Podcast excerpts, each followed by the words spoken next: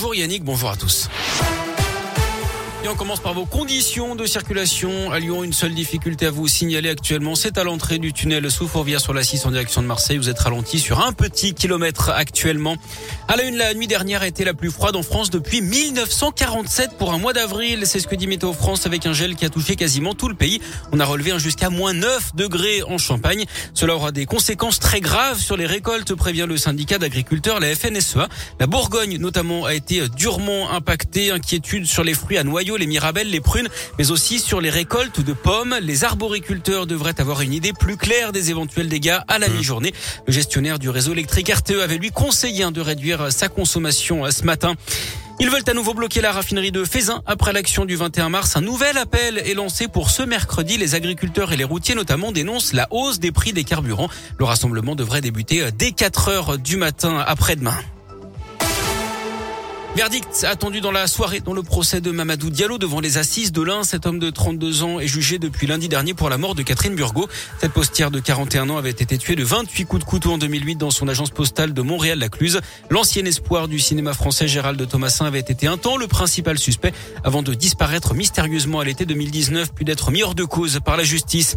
Emmanuel Macron favorable à un nouveau train de sanctions contre la Russie après les accusations de crimes de guerre ces dernières heures à l'encontre de Moscou. Les corps de plusieurs centaines de civils ont été retrouvés sans vie sur la commune de Boutcha, près de Kiev, récemment libéré. Le président ukrainien accuse l'armée russe de procéder à un génocide. La Russie, elle, nie toute responsabilité. Un Noël pas vraiment rassurant hier soir à l'OL Stadium. Les Lyonnais ont eu du mal à battre Angers. 14e victoire 3-2 avec à chaque fois l'OL qui s'est fait rejoindre au score. Heureusement, le Brésilien TT arrivé d'un club ukrainien la semaine dernière a sauvé la mise. On écoute la réaction du double buteur hier pour l'OL, Moussa Dembélé. Heureusement, heureusement, voilà. Ce qui importe le plus, c'est la victoire et les trois points. C'est ce qui, c'est ce qui nous tient dans, la course à, l'Europe et il faudra essayer d'y remédier sur cette dernière course, euh, cette dernière course de la saison. Mais euh, ce qui importe, c'est les trois points. C'est à nous de rester concentrés euh, et en bloc tout le, tout le long du match et ne pas avoir des moments de, flottement comme on a pu l'avoir en fin de première mi-temps et en début de deuxième mi-temps.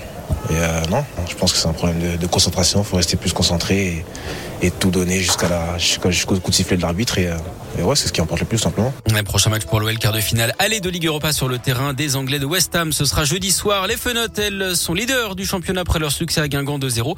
En basket, pas de souci pour l'Asvel, un large vainqueur du Portel, 85 à 65 en championnat. Hier, les Villeurbanais, troisième du classement.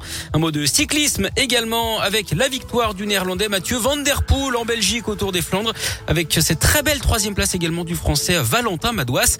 Et puis en tennis, l'espagnol Carlos Alcaraz, 18 ans seulement, a remporté le Masters de Miami en battant en finale le Norvégien Casper Ruud.